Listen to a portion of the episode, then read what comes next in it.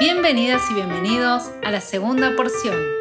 Un podcast en donde te invitamos a desafiar reglas, creencias alimentarias, mitos y más. Para que la comida y tu cuerpo sean sinónimos de paz y te conectes con lo que de verdad te importa.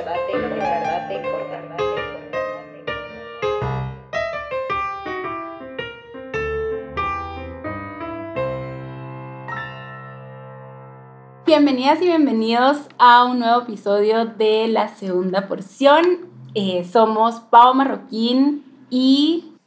Y acá está hoy yo, Anita Gatze. ¿Cómo andan?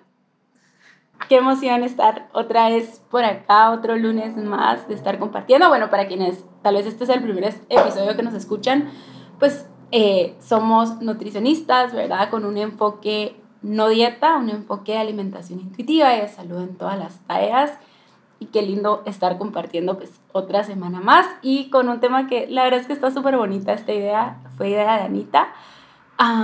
y me encanta para que puedan ir conociendo un poquito más de nosotras, de nuestro proceso y también como para integrar un poco de, de humanidad, ¿verdad? Porque creo que muchas veces hablamos como desde esta teoría, ¿verdad? Pero sí, creo que está bonito lo que vamos a estar platicando el día de hoy. Sí, y además, ¿sabes qué? Eh, eh, un, el disparador en realidad fue, me acuerdo que estaba hablando una vez con una paciente y me decía, yo siento que como todo en las redes sociales y sobre todo las redes sociales que son más de fotos, que son las que, las que prevalecen hoy en día, como que todo se ve perfecto, incluso el proceso de alimentación intuitiva parece perfecto. Y le digo, nada que ver. O sea, eh, yo te cuento un poquito de, lo mío y te vas a dar cuenta que lejos, primero que la perfección no existe, ¿no? Pero lejos está de esa idea de perfección que se te arma en tu cabeza, de que todo es correcto, todo es todo es como, como 10, ¿no? sé cómo explicarte, como, todo es sin humanidad, todo es teoría y no está la humanidad eh, incluida. Y entonces dije, bueno, está bueno hacer un episodio de cómo cada una atravesó y cómo cada una sigue atravesando su proceso de alimentación intuitiva eh, en la experiencia personal.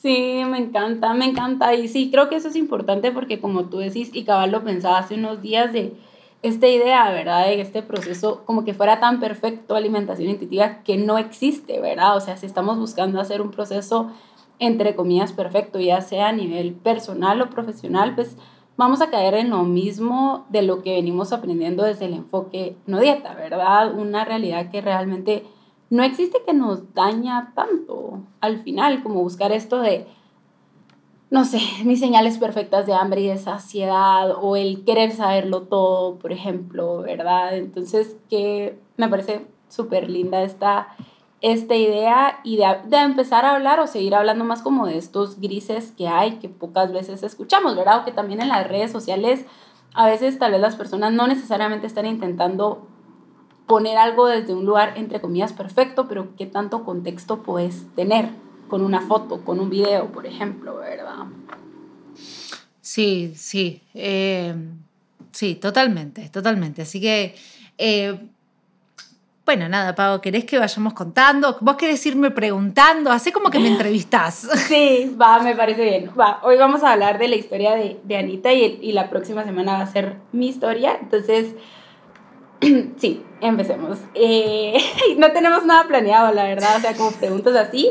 Pero sí, te voy haciendo algunas preguntas y tú me vas contando así como, como la Dale, tiene que ser como, claro, como una charla, o sea, agárrense un mate, un café, algo para tomar, y esto tiene que ser una charla así, como, che, ¿cómo caíste vos en la alimentación intuitiva, no? No, y que esa es una buena pregunta primera pregunta, creo, como cómo encontraste tu alimentación intuitiva o el enfoque no, no dieta, porque no sé si para ti fue primero alimentación intuitiva o en general el enfoque no dieta o cómo fue. Creo que esto va a estar bueno porque eh, yo tengo bastante, tengo bastante memoria y, siempre me acuerdo del primer episodio, el primero, el primero que tenemos que un poco contamos, eh, digamos, quiénes, quiénes somos y, va a estar bueno porque para mí van a haber como dos formas diferentes del proceso de alimentación intuitiva porque precisamente es individual, ¿no? Yo la verdad es que eh, alimentación, a ver, cuento un poquito como, como, mm, como mi carrera. Cuando eh, el otro día me hicieron una pregunta si yo en Instagram, si, si sufrí un TCA, y yo dije que no, la verdad es que no, no sufrí un TCA, pero como toda adolescente que vive en una cultura dietante y habiendo atravesado una mudanza de una ciudad chiquitita a un lugar muy grande, que es Capital Federal acá en Argentina, acá en Buenos Aires, la verdad es que no la pasé bien. O sea, fue un cambio muy, muy drástico de un colegio chiquitito, una escuela chiquita, pasé a una escuela gigante en donde no me sentía bien, no me, no me hallaba, no me encontraba. Bueno, y obviamente me mudé cuando tenía 16 años. Todo eso lo llevé en algún punto al cuerpo y a la comida. O sea que hoy en día, con el conocimiento que tengo hoy, dije, bueno, podría, haber, podría decir que tenía un, tenía un desorden alimentario.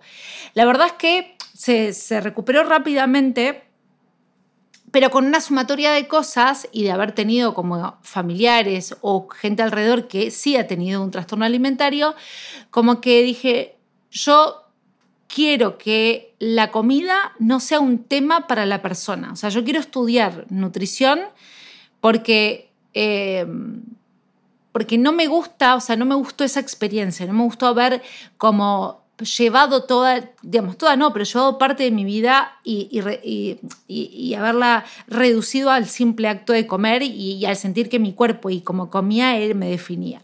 Entonces empecé a estudiar nutrición, pero la carrera de nutrición, como habíamos hablado en algún episodio, como que no me daba las respuestas que yo buscaba. Entonces, lo voy a hacer súper resumido. A la par fui estudiando otras cosas como, por ejemplo, em, a la par fui haciendo otras cosas como talleres de filosofía y de inteligencia emocional sobre todo, y cuando me recibí hice coaching nutricional, eh, un curso de psiconeuro, que el nombre es larguísimo, psiconeuroinmunoendocrinología, que es como esta mirada integral de la persona, otro de logoterapia, una formación de análisis existencial, bla, bla, bla. O sea, como buscando, buscando, buscando, buscando.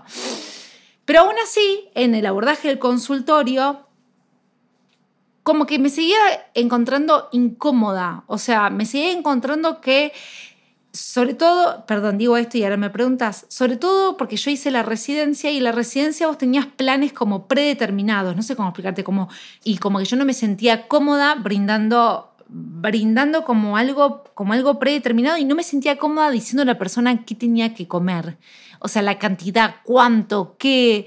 Eh, no me sentía cómoda tampoco haciendo alimentación saludable. Eh, bueno, no sé, como que sentía que todavía no, no, las cosas no, no, no encajaban, no, no, no me gustaban. Y en un una vez que yo estaba caminando hacia un trabajo, que era un trabajo de internación, o sea, no me gustaba, em, estaba escuchando el podcast, y siempre cuento lo mismo, el podcast de Christy Harrison, y ahí empiezo a escuchar, o sea, no, sé cómo fue, si fue el primero, el segundo, pero empiezo a escuchar que lo que decía me encantaba, que hablaba de energía suficiente, que hablaba de las consecuencias de la restricción, pero no de la restricción como nosotros sabemos de las dietas bien, bien restrictivas, sino de la cultura de dieta, mencionó la alimentación intuitiva, y ahora voy a dejar, porque si no esto va a ser un monólogo, y ahí fue que encontré la alimentación intuitiva.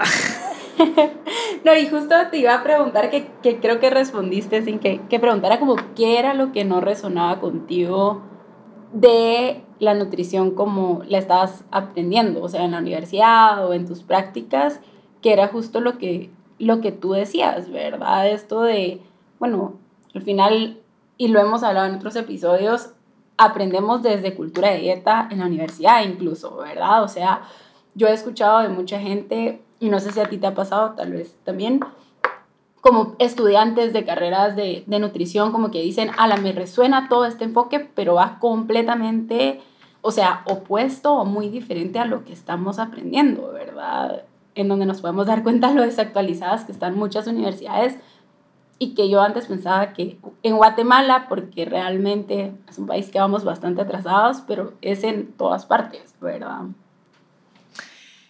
Sí, no, no, claramente lo que, lo que no resonaba era, eh, digamos, o lo que me hacía ruido eh, en, su contraposición, era esto, primero sobre, yo creo que primero era ver como la respuesta en la persona, ¿no? Yo decís, se supone que, o sea, se supone que uno hace este abordaje para mejorar la calidad alimentaria y para mejorar la relación con la comida. O sea, yo ahí empezaba como a ver qué es lo que quería lograr eh, o, qué es lo que quería como acompañar a la persona y, y no, no, no, veía no, no, veía como el, el, efecto, veía como falta de adherencia, eh, frustración, eh, esta cuestión de indicar, ¿no? Bien de reglas, o sea, no te restrinjo el pan, ponele, vamos a decir, o sea, no podés comer pan, pero solamente en desayuno y en merienda, no en almuerzo y en cena.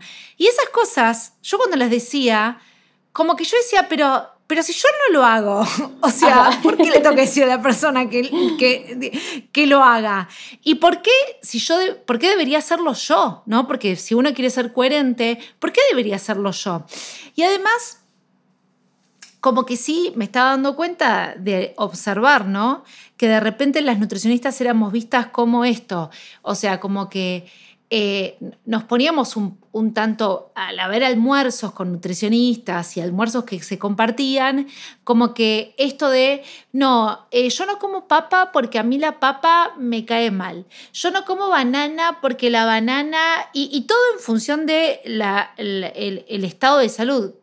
Pero yo me daba cuenta de que de repente era algo, era un desorden alimentario, ¿no? O sea, como diciendo, dale, a todas, a todas les cae mal la papa. Realmente, cuando sabemos que en cultura de dieta la papa está súper estigmatizada.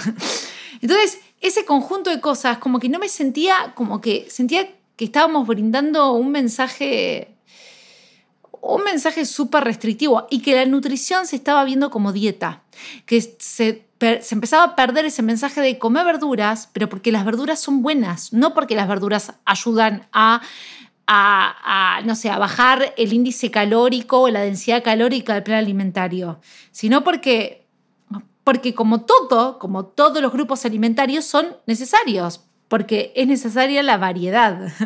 Entonces, bueno, nada.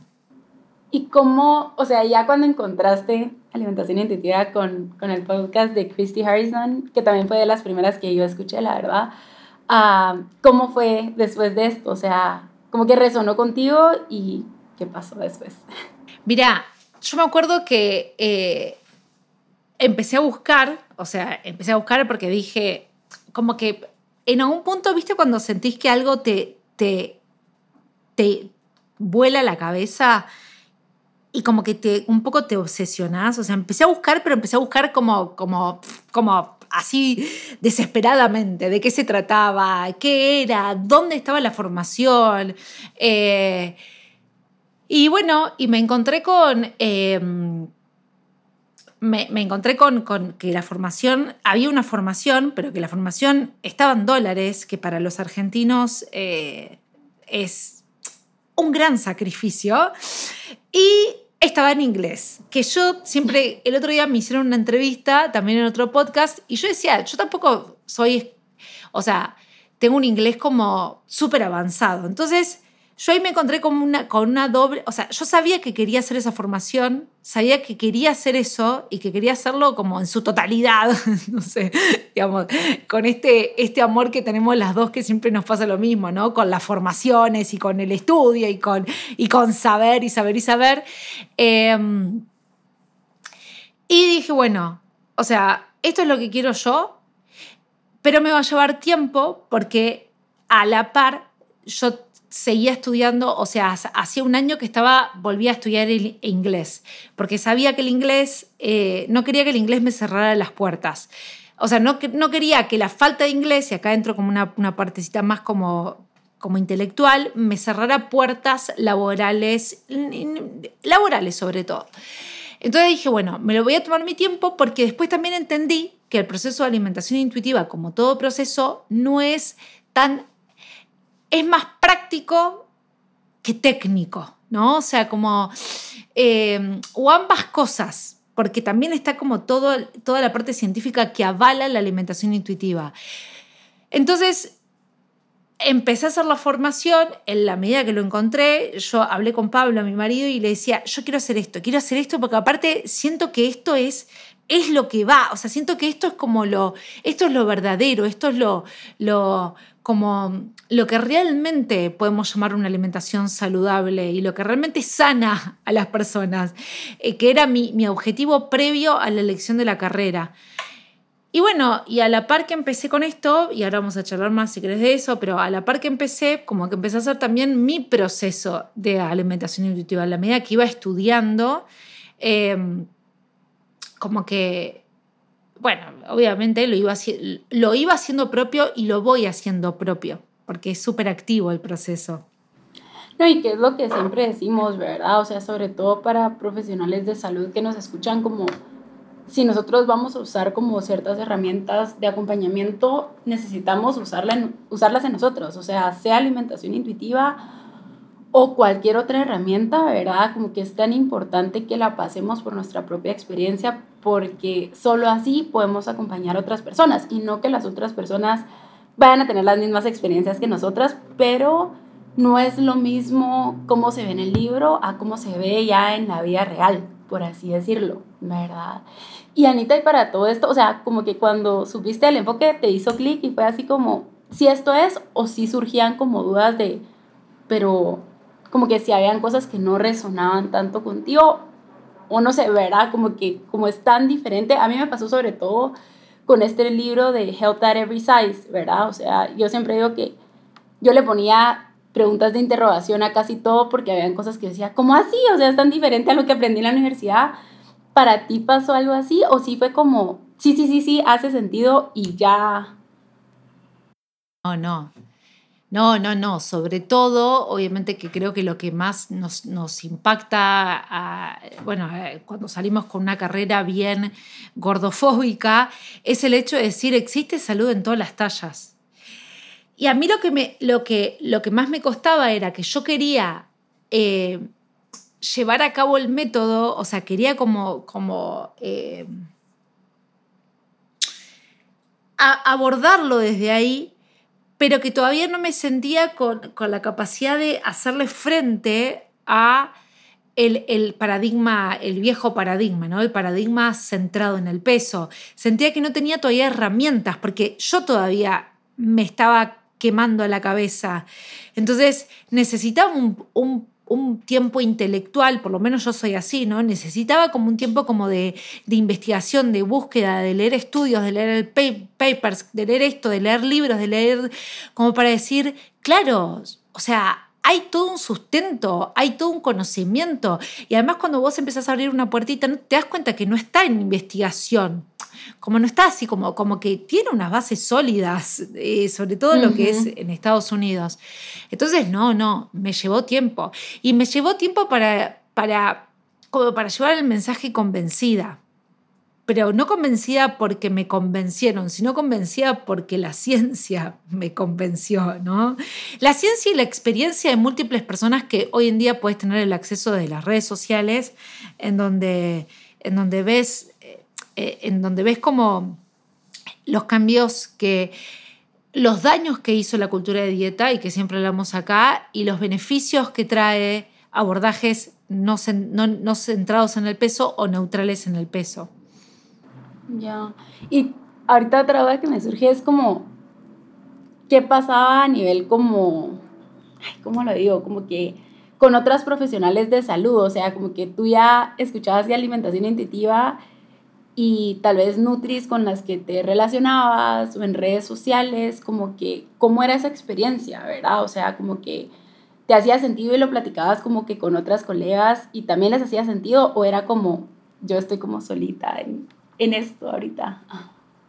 Al principio sí, pero tal vez más por, por, por, por, mi, por no, no exponerlo, ¿no? Porque en grupos de trabajo, sobre todo de, trastornos alimentarios, eh, cuando se hacía intervenciones centradas en el peso, es como que yo decía, ay, me hace, me hace mal esto, me hace mal escuchar esto. Pero tal vez como, como me sentía me sentía sola y yo y no tengo una, personalidad así como eh, muy confrontativa, como que elegía no, no exponerlo, sino, de nuevo, necesitaba como sentir que todavía eh, necesitaba más experiencia en, en el abordaje. Una vez que yo me sentí cómoda y confiada, sí empecé a decirlo, sí empecé a decir, miren que, eh, que esto no es así, miren que hay otro abordaje que es mucho más sano, que es un abordaje mucho, no solo mucho más abordaje, más sano, sino es el abordaje indicado, sobre todo en trastornos alimentarios, eh, como a empezar a a estar más segura de, lo que yo sabía y de, y de, y no solamente de lo que yo sabía, sino de lo que sé que es bueno y que es la intervención correcta en, las personas que están atravesado, atravesando una alteración o una patología del comer. Entonces, al principio me costó, pero después como que pude hacerlo eh, y hoy en día hay, encuentro colegas que están, porque aparte está bastante, viste que se va, se va haciendo cada vez más de moda, salud en todas las tallas y alimentación intuitiva, y, uno puede como, como eh, nombrarlo con, no sé si con más libertad, pero por lo menos lo puedes decir y el otro mínimamente escuchó, y es como, eh, hay más... Hay un poquito de más apertura, un poquito. No, sí, creo que definitivamente desde la pandemia, siento yo que desde la pandemia, o, esta es como mi, mi, experiencia, ¿verdad? Como que ha crecido mucho el movimiento, sobre todo en Latinoamérica, ¿verdad? Porque antes de eso sí, o sea, creo que decías como alimentación intuitiva, salud en todas las tallas y había gente que se quedaba como, ¿de qué me está hablando esta persona, verdad? Y ahorita como que ya se va escuchando un poquito más, que creo que eso es bueno, ¿verdad? Definitivamente, porque ya no es como que a la persona le estás hablando en otro idioma completamente diferente, sino que hace un poco más de, de sentido. Y cómo fue como esta parte de llevarlo a la práctica para ti, ¿verdad? Porque, o sea, cuando es algo nuevo da un montón de, de miedo, ¿verdad? O como que uno se siente bien inseguro, no solo, o sea, creo que cuando uno lo lleva a la práctica personal es como una cosa, ¿verdad? Porque es una decisión que yo estoy tomando, pero a la práctica profesional siento que hay todo un reto porque involucra a otras personas, ¿verdad? Entonces, contanos cómo, cómo fue. Em, a ver, yo creo que la, parte personal eh, a mí me agarró, o sea, yo me di cuenta que cuando empecé el proceso, como que no tenía, no tenía una dificultad alimentaria, como que dificultad alimentaria es decir, no tenía alimentos como prohibidos, eso, eso no. Pero tal vez mi, sí me da cuenta que mi alimentación estaba muy... Eh, como muy... No sé si decir reglamentadora, no me sale la palabra, pero como muy, muy habituada, muy de rutina, muy rutinaria. Ahí está.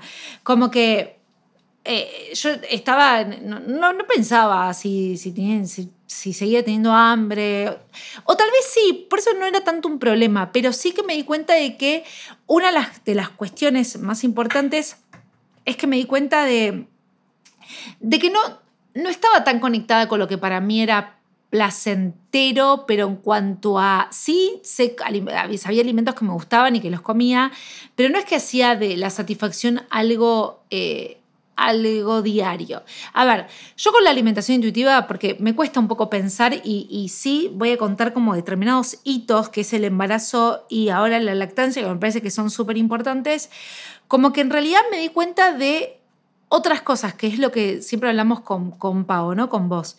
Me di cuenta de el autocuidado en realidad, o sea, de la importancia del autocuidado y la importancia de comer suficiente como autocuidado, como para tener el resto de las energías, como pensar en eso, eh, en otras formas de autocuidado también y en utilizar como la intuición, no solamente en el hambre y la saciedad, sino en, como en otras áreas de la vida, como en prestarme más atención en cuanto a, estoy cansada, o sea, sos una persona que eh, como que no le da mucho lugar al, descanso. No le daba mucho, cada, de a poquito le voy dando cada vez más. Eh, porque cada momento era para aprovechar y para estudiar o para trabajar o para hacer esto, para hacer lo otro y para hacer cosas y para bla, bla, bla. Entonces, eh, el proceso de alimentación intuitiva me hizo como, como darle más como lugar al cuerpo, pero el cuerpo como, como hogar. Entonces, fue más allá de lo alimentario.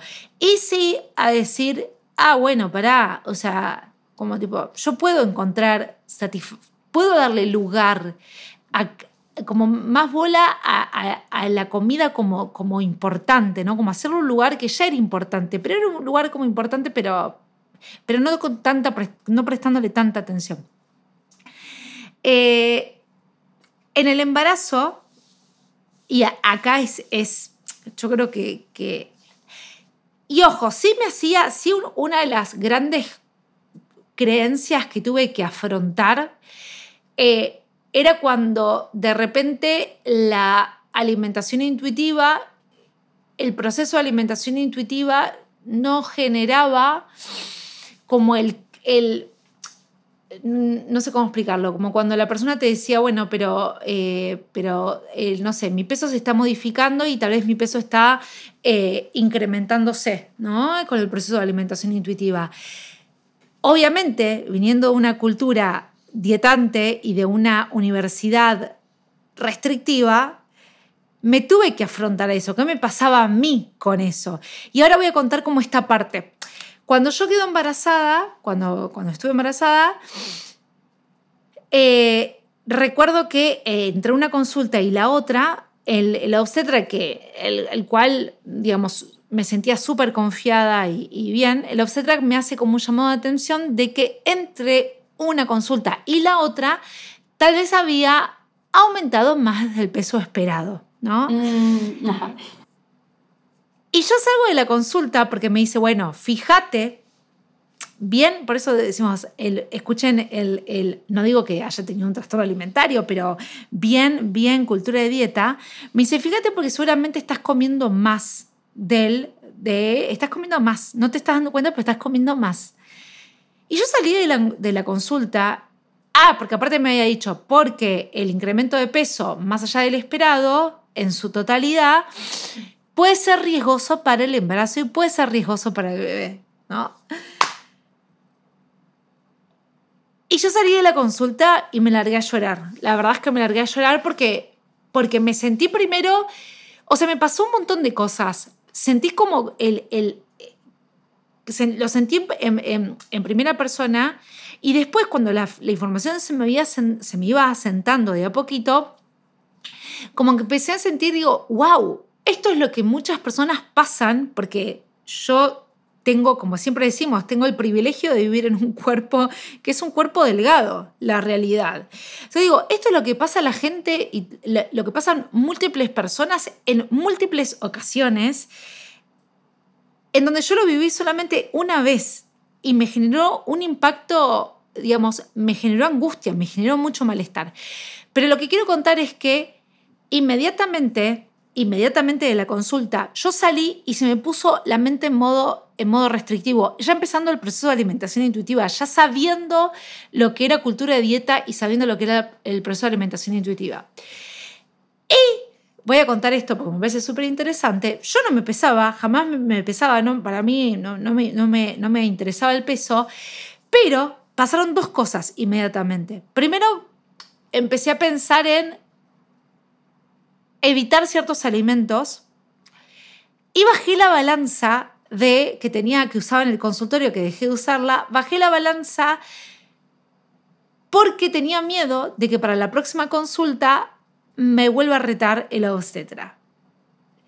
Quiero decir, ah, digo esto, pero acto seguido me di cuenta de que lo que estaba haciendo, o sea, ¿qué me pasó? Yo empecé como a tener la mentalidad como de, prohibirme o de limitar ciertos alimentos, no prohibirme, sino de, de, de limitar ciertos alimentos a una frecuencia determinada.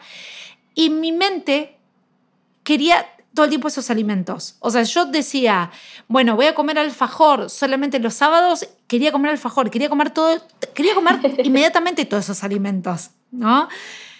Entonces dije, para Anita, ¿qué estás haciendo? O sea, no, no, no, no, esto no es así, no es así. O sea, confía, confía en tu cuerpo, confía en las múltiples intervenciones que ya vamos a hablar de última en alimentación intuitiva en embarazo, pero confía en que, en que el peso interconsulta no necesariamente es por determinada cosa. O sea, confía en tu cuerpo, confía en tu cuerpo de, que tu cuerpo te va a decir cuánto comer, qué comer, hasta cuándo comer. Eh, la nutrición suficiente en el embarazo es aún más clave y ahí fue cuando, o sea, fue todo el mismo día, ¿eh? Saqué, volví a guardar la balanza porque me pareció una boludez lo que estaba haciendo. Y como que volví a relajarme y dije, no importa, si yo tengo hambre voy a comer hasta lo que tenga hambre. Si me quiero comer un alfajor, voy a comer lo que tengo en alfajor. Y después veré, después iré viendo.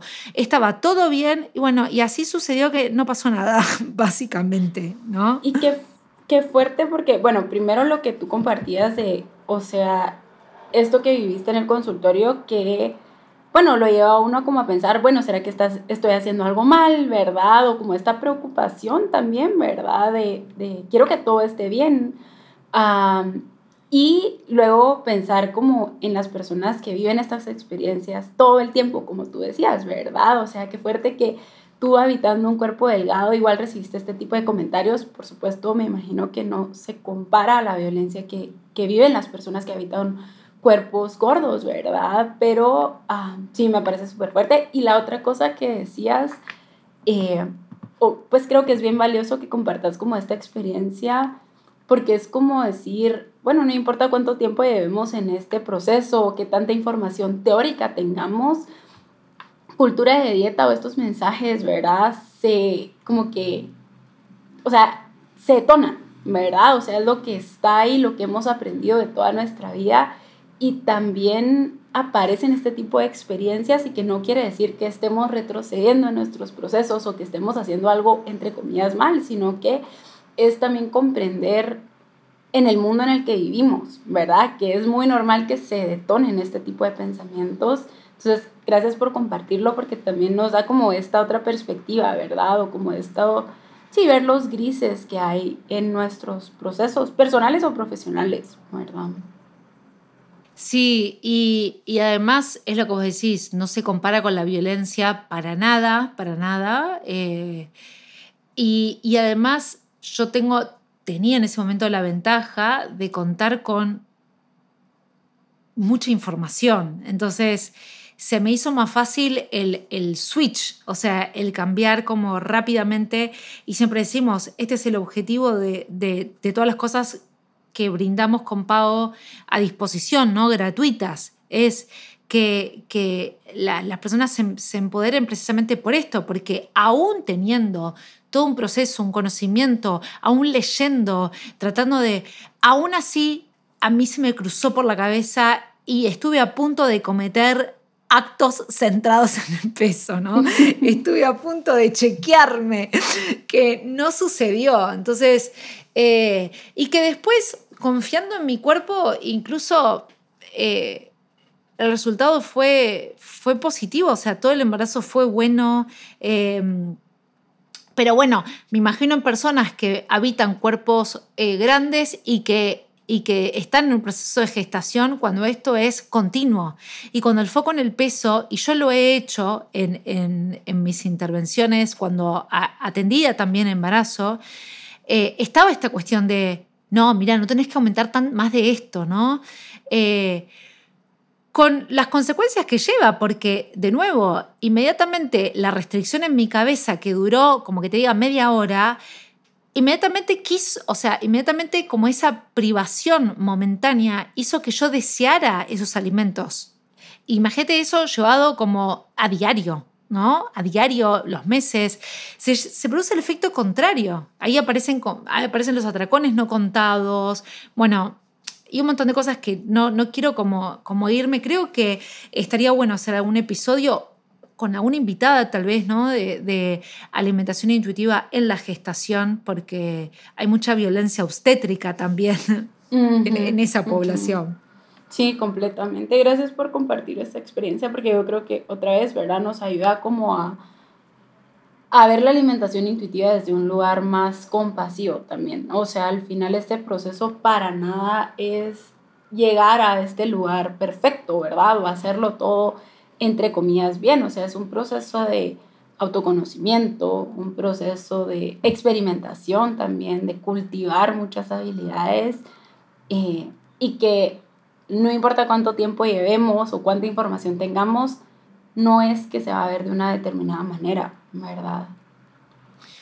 Sí, y, ¿sabes qué, Pau? Déjame contarte algo porque me parece que es súper importante contarte el después, porque el embarazo es todo divino, el embarazo vos tenés tiempo, cuidas a tu panza, la tocas, bueno, obviamente cuando el embarazo, digamos, como la estás pasando bien, es deseado, bueno. Eh, cuando nació Lucía, ahí se vino como la otra parte de mi proceso de alimentación intuitiva, porque, y, creo que desde mi experiencia, hablo desde mi experiencia, cuando nace un bebé, y es el primero, sobre todo, no sé, el segundo todavía no lo tuve, así que no tengo ni idea, pero no entendés nada, tenés un montón de sueño, eh, hormonalmente es un cachivache, o sea, tenés una revolución hormonal, te la pasás llorando por lo menos las primeras dos semanas, tres semanas, todo te sensibiliza, eh, hay un ser ahí que depende de vos, estás aprendiendo de la lactancia, estás aprendiendo, bueno, realmente es, es de todo, de todo, de todo, de todo. Hoy Lucía tiene casi, bueno, tiene siete meses y medio. Y yo lo que te puedo decir es que porque precisamente una de las cosas que hablaba con esta paciente, que, me decía como estar presente en el momento de la comida y, observar las texturas, los sabores, los olores. Yo decía, mira, a veces la alimentación intuitiva no es eso, porque yo hoy que Lucía está aprendiendo a comer, eh, le pongo más foco en que ella tenga una buena experiencia alimentaria y que ella tenga crezca en un ambiente neutral, en un ambiente de disfrute, en un ambiente de variedad, en un ambiente como de todo esto, de qué mensajes doy, qué, mensajes que esto, que cómo, cómo vivimos la, el, momento alimentario, que estoy más... Y además en que... porque al principio cuando los bebés empiezan a comer se ahogan, se tosen, eh, o sea, como que tienes que estar prestando un montón de cosas que yo no estoy prestando atención a mi alimentación, no estoy prestando atención a mis bocados, o sea, estoy prestando atención a otra situación que es que ella tenga una buena experiencia alimentaria y que sobre todo que sea segura, segura en términos de riesgo de vida. Entonces, yo lo que le decía a ella es, alimentación intuitiva también es priorizar lo que es valioso en el momento alimentario. Y no solamente el momento alimentario, sino la situación alimentaria. Y para mí, una de las cosas que yo puedo decirle de la lactancia es, yo lo que sí o sí trato de priorizar es tener energía suficiente y, o sea, eso sobre todo porque estoy dando de, sigo amamantando y, y sigo trabajando y, y sigo haciendo un montón de cosas, con lo cual mi cuerpo está exigiéndose un montón. Entonces, tener energía suficiente y a la medida que me voy acomodando, sí empezar como de nuevo a decir, qué tengo ganas de comer, qué tengo de a poco, pero hasta estos meses yo puedo decir que yo priorizaba energía suficiente, no importa, teniendo la disponibilidad alimentaria que me servía en ese momento. Eh, y ahora estoy eh, priorizando eso, que haya variedad alimentaria de a poquito, pero que sobre todo Lucía crezca en un ambiente... Em, en un ambiente intuitivo y que ella aprenda lo que es la alimentación. Y focalizarme en en ir aprendiendo con ella también, ¿no? De qué es lo que quiero comer, cuánto quiero comer, cuándo está su, respetar como su, su stop, respetar como hasta dónde quiere, pero yo estoy como en algún punto como relegada, como que eh, tras, trasciendo para, para estar presente en su proceso alimentario. No sé si se entiende. Qué lindo, sí, sí, se entiende totalmente. O sea, como que al final la alimentación intuitiva necesita adaptarse a nosotras, a nuestro contexto, ¿verdad? O sea, lo que está pasando en este momento, pero también en esta etapa de mi vida, ¿verdad? Que otra vez, o sea, no lo podemos reducir al hambre y la saciedad. Creo que eso lo hemos mencionado mucho porque creo que, o sea, la gente cuando escucha alimentación intuitiva hace esto de alimentación intuitiva igual a hambre y saciedad, ¿verdad? Ya, ahora siempre tengo que conectar con estas sensaciones corporales pero no, es muchísimo más que esto, ¿verdad? O sea, como que qué necesito en este momento, como tú decías, tal vez ahorita es asegurar que esté teniendo suficiente energía, eh, pues prestarle atención a, a, Lucy, ¿verdad? Que tal vez el foco no está todo en ti, pero eso es lo importante en esta etapa de tu vida, ¿verdad? Entonces, qué importante es eso.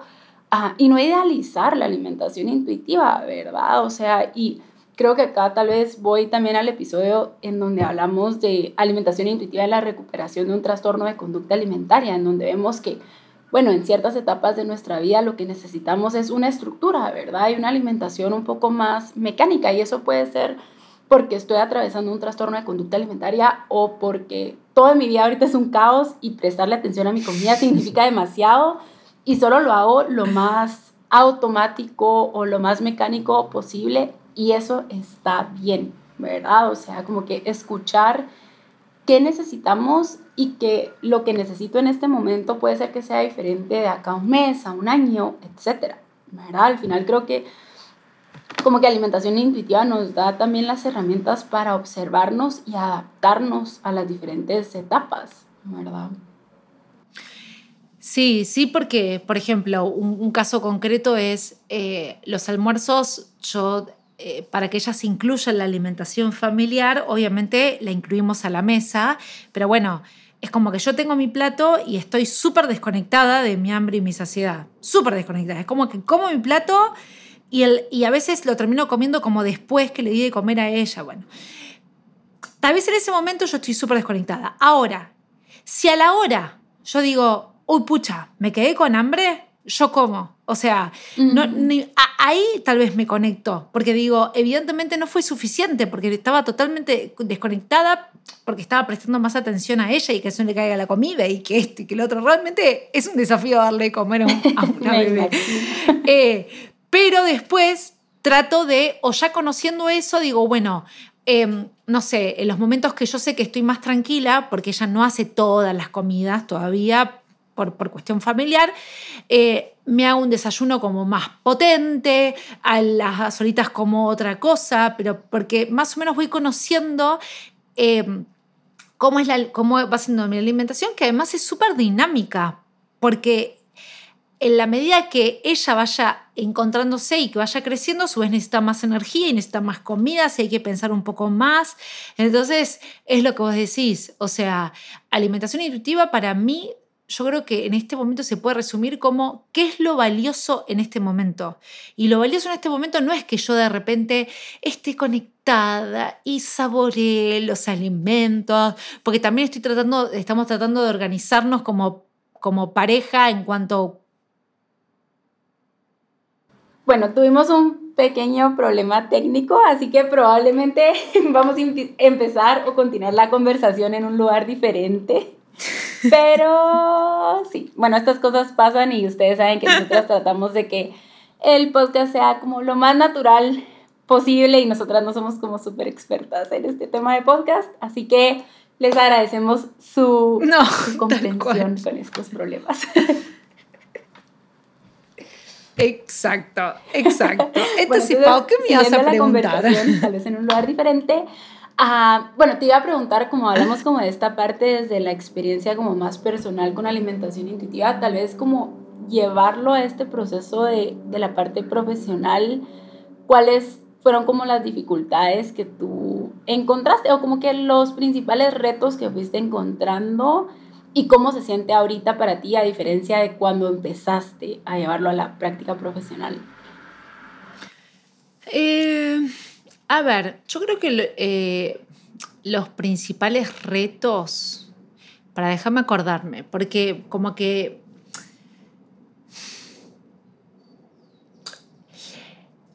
Me parece que lo primero, yo siento que el, reto más, más, más... Eh, el, más fuerte que tuve fue esta cuestión de, ver a la salud desde otro lugar, o sea, desde pasar desde un abordaje que, bueno, ya lo repetí antes, ¿no? Centrado en el peso a neutral en el peso. Y el hecho de que, que vengan personas en donde desde un abordaje se patologizaban a decir, no, no, no, quédate tranquila o, tranquilo em, que, la salud es independientemente de tu peso y estar convencida de eso. O sea, pasé desde a, mm, está bien esto que estoy haciendo, a hoy en día estoy convencida. Creo que esas fueron como las creencias eh, más importantes y lo que quería decir de, antes, ¿no? De, todo este proceso fue el hecho de...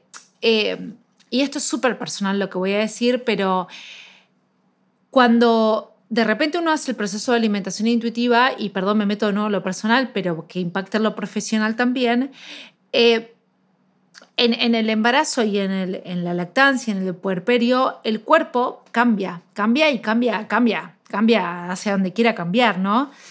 Y, y yo decía, bueno, ¿qué me, digamos, ir enfrentando y afrontando todos esos cambios eh, desde esta perspectiva, desde esta perspectiva, es decir, mi cuerpo sabe lo que está haciendo, o sea, yo confío en mi cuerpo y le voy a dar a mi cuerpo todo lo que necesite, independientemente de esta cuestión de, ¿y si no vuelve a lo de antes? ¿Y si de repente tengo que cambiar los pantalones? ¿Y si de repente tengo que cambiar esto? Bueno, se cambiarán. El cuerpo cambia, ¿no? Pero todo eso también me llevó como, em, como ir cuestionando para ayudar también a las personas a, a decir, mi cuerpo está cambiando y no, no tener miedo por eso, o sea, no tener como el hecho de decir, bueno, sí, el cuerpo cambia, ¿no? Em, creo que eso fue lo principal, porque después, en términos de la creencia en relación a los alimentos, en términos de Em, del movimiento. Yo siento que aún sin haber conocido el título de alimentación intuitiva, me acercaba bastante. Me acercaba bastante a, esto, no hay alimentos buenos, malos. O sea, vos pues, pues yo incluso me consideraba la antinutricionista, porque yo decía, bueno, pero en definitiva les digo que como, o sea, antes de conocer la alimentación intuitiva es como comer, vos podés comer lo que quieras, digamos, vos podés comer de todo. Y a la gente como que o sea, como que sí le hacía clic todo esto o sí te encontrás o te encontrabas con personas que era como, mm, pero yo quiero una dieta, pero yo quiero enfocarme en el peso. No, y sí, totalmente, y me sigue pasando, y me sigue pasando. Yo creo que el desafío, y me sigue pasando, y uno va aprendiendo a, eh, va aprendiendo. Esto es todo un aprendizaje constante, ¿no? Eh, incluso el, aprendizaje de lo que es la alimentación como justicia social o el respeto corporal como justicia social. Yo siento que me encuentro en aprendizaje constante, no, no soy una experta en, ni mucho menos. Em, y, bueno, y hay personas que, de repente no, no, buscan la alimentación intuitiva como una dieta más eh, y, y, bueno, y sentís que a veces estás, eh, digamos, hablando en otro idioma, eh, o hay personas que, em, digamos, que, que, de repente dicen, bueno, no, esto no lo quiero, perfecto. Yo creo que igual el desafío más grande que sigo teniendo y que, y que sigo aprendiendo mucho, eh, y, bueno, lo, lo digo como a corazón abierto, es precisamente Siento que acá en Argentina o en Latinoamérica, por lo menos, eh, a diferencia de tal vez en Estados Unidos, hay pocos profesionales y sobre todo pocas eh, nutricionistas, o por lo menos yo no conozco, de, que habiten cuerpos grandes. Entonces, yo siento mucho respeto y mucho como... Eh, y, y, sé en la posición que me encuentro cuando me encuentro acompañando a alguien que habita en un cuerpo grande y yo no viví ni la mitad de las experiencias de esa persona. Entonces, trato de ponerme en su lugar, pero, pero sabemos que por las múltiples, los múltiples privilegios que uno tiene y no se da cuenta, eh, o, se va dando cuenta, pero, pero bueno, uno no, no habita el mismo cuerpo, eh, siento que, que, todavía me tengo miedo y creo que siento que todavía quiero crecer y siento que, que es un crecimiento continuo de hacer daño sin darme cuenta. ¿no? Y, y, ese creo que es, es uno de, de, los grandes, no sé si obstáculos, no sé cómo decirlo, como los grandes desafíos que, que tengo. Incluso, perdón, en, en, digo esto, en la última parte de, de alimentación intuitiva uno charla con Evelyn. Y, mi pregunta fue esto, digo, fue, ¿cómo, cómo haces vos viviendo en un cuerpo privilegiado? Eh, ¿Cómo haces para, eh, digamos, acompañar a personas que tienen un cuerpo que no es privilegiado, digamos, y, cómo es el encuentro, porque, eh, porque yo siento que la otra persona se puede sentir no entendida, y es verdad. Y bueno, y ella a mí me dijo que lo ideal sería que sea atendida por alguien que esté en, en la misma experiencia, la misma vivencia y que si no se puede, porque si en el país que uno reside no, no hay, bueno, distintos pasos, ¿no? Como distintos, eh, distintos consejos o sugerencias. Pero yo creo, creo que eso es una gran limitante o un gran desafío, no sé qué título ponerle.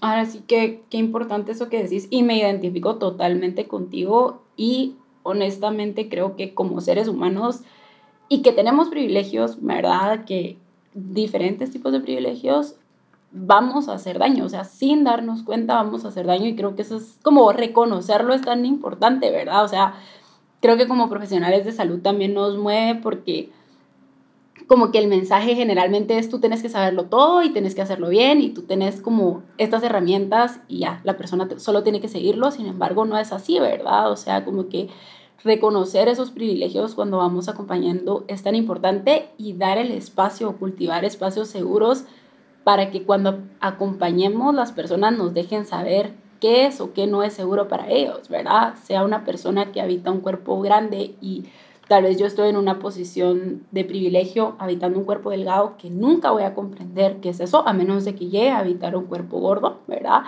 Ah, o cualquier otro privilegio que pueda haber, ¿verdad? O, estas diferencias de dinámica, eh, que creo que eso es tan importante y como que yo decía, bueno, reconocer que, vamos a hacer daño y luego viene esta otra parte de, ¿y qué vamos a hacer con eso, verdad? Porque cuando yo hago daño, ¿cómo puedo, eh, como, siempre se me olvida esta palabra, ¿verdad? Que no es revertir, sino que como, ¿qué voy a hacer yo para, para, como arreglar esto que, este daño que yo hice, ¿verdad?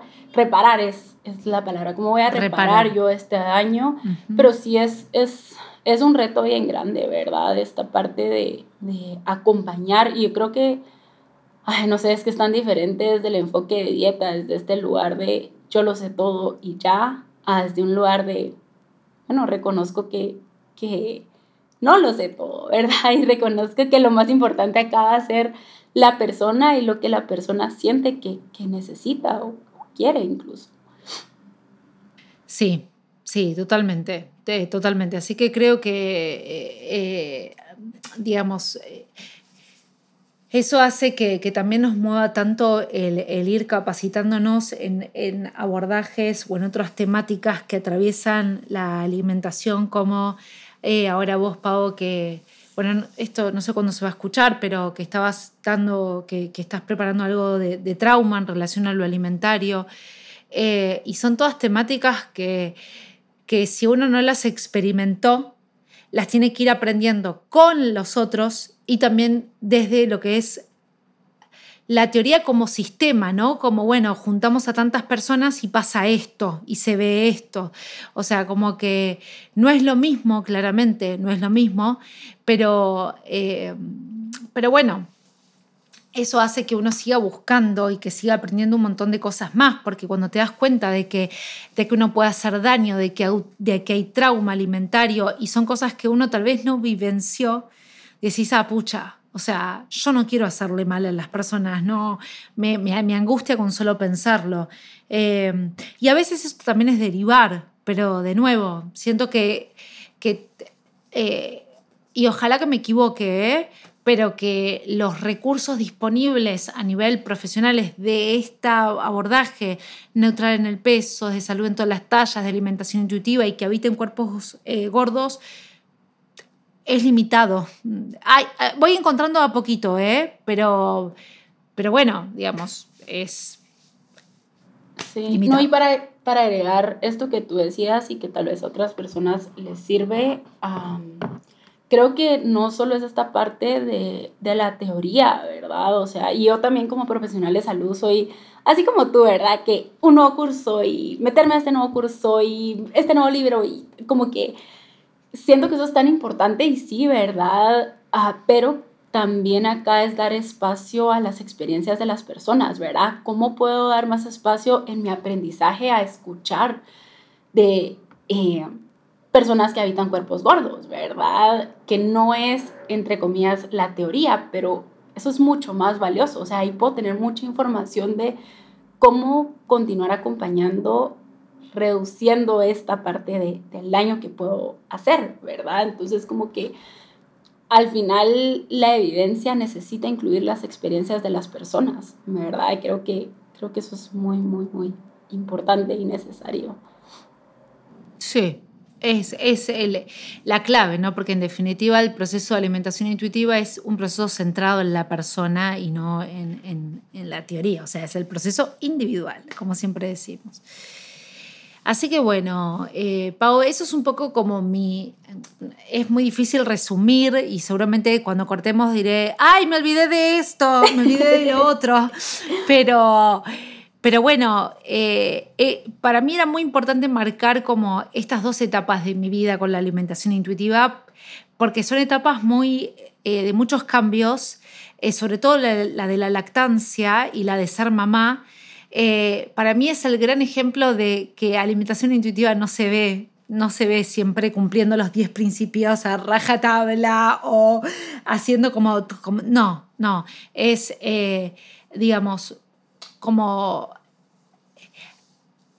haciendo lo que, digamos, priorizando lo que es valioso en el momento presente. Me parece que ese sería como mi, lo que yo considero de alimentación intuitiva que atraviese la vida entera de la persona. Es lo que es valioso para mí en este momento es esto.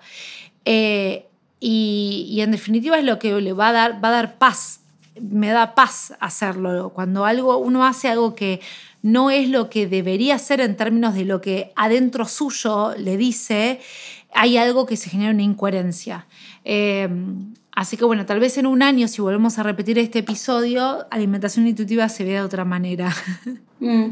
Ay, sí, gracias por compartir tu historia y tu proceso, porque a mí me parece súper valioso y bonito conocerlo también, porque conocía ciertas partes, pero habían otras partes que no, y estoy segurísima que las personas que nos escuchan, pues va a ser de mucho valor, ¿verdad? Como escuchar esta parte de cómo se ve en la vida real porque muchas veces idealizamos, como hemos platicado, y le deseamos a, bueno, lo que sea que las personas puedan compartir en redes sociales o si son profesionales de salud, esta idea de, ah, esta persona ya lo tiene todo como, ya sabe cómo se ve todo, ya sabe todo, hacerlo a la perfección y que para nada, ¿verdad? Entonces, no, no. gracias, gracias por compartirnos tu, tu historia en este proceso. De nada, eh, esperamos sus comentarios, eh, sus comentarios o, bueno, nada, ¿qué, les produjo? Si les gusta este tipo de episodios. Eh, yo creo que como dijo Pablo al principio, le dan una cuota de, humanidad y de, de, no sé si sencillez es la palabra, no me quiero hacerla sencilla, pero como de esta cuestión de, de bueno, no si nos tenías idealizadas, no, bueno, no, no, no es así. Somos seres humanos que estamos en, aprendizaje también. Eh, así que bueno, esperamos sus comentarios, esperamos sus, em, sus devoluciones, sus, sus historias también. Eh, y como siempre, nos pueden escribir en las redes sociales, sobre todo en Instagram, que es arroba la segunda porción, al, al mail, la segunda porción arroba gmail.com. Y si no, también nos pueden dejar su estrellita en Spotify, sobre todo porque en Apple Podcast no nos dejan tanto, pero en Spotify entran en la segunda porción y van a ver que arriba de todo hay algunas estrellitas eh, y que ponen calificar y nos ponen las es así de fácil. Entran, calificar y nos califican y ya queda calificado. Eso va a hacer que si este, este, este podcast te sentís que aporta valor, como que llegue cada vez a más personas. Y siempre digo lo mismo, antes no lo entendía tanto, pero ahora digo qué importante es como el devolver como una forma de decir, che, esto me gusta, porque como ven, nosotras invertimos un montón de tiempo en esto. Y si no nos escuchara nadie, probablemente lo dejaríamos de hacer, porque si no nos juntamos con Pau y, hacemos un meet nosotras dos. Claro, tal cual. Pero el hecho de pensar, de hay mucho, mucho trabajo atrás, ¿no? Después hay que. Em, hay que editar el podcast, hay mucho trabajo atrás. Entonces, mientras más nos digan, che, esto es valioso, más nos va a hacer a nosotras decir, sigamos haciéndolo, sigamos poniendo como de nuestra ahí de, nuestro tiempo y energía para seguir haciendo algo que nos gusta, sin duda que nos gusta hacer. Sí. Sí, sí, definitivamente nos ayuda mucho con, con esta parte de calificarnos, dejarnos saber qué les parece, ¿verdad? Si les gusta, si hay cosas que podemos mejorar, si quieren que platiquemos de otros temas, pues déjennos saber. Y pues nada, gracias por escucharnos otro lunes más. Nos vemos la próxima semana y gracias Anita por compartir tu historia. Fue un honor escucharte y estoy segura que para todos los demás también. De nada y no se pierdan el siguiente próximo episodio que Pau nos va a contar de su proceso individual de alimentación intuitiva. Así que nos vemos el lunes que viene, les mandamos un abrazo y, y un placer compartir una nueva semana. Adiós. Un besito, chao, chao.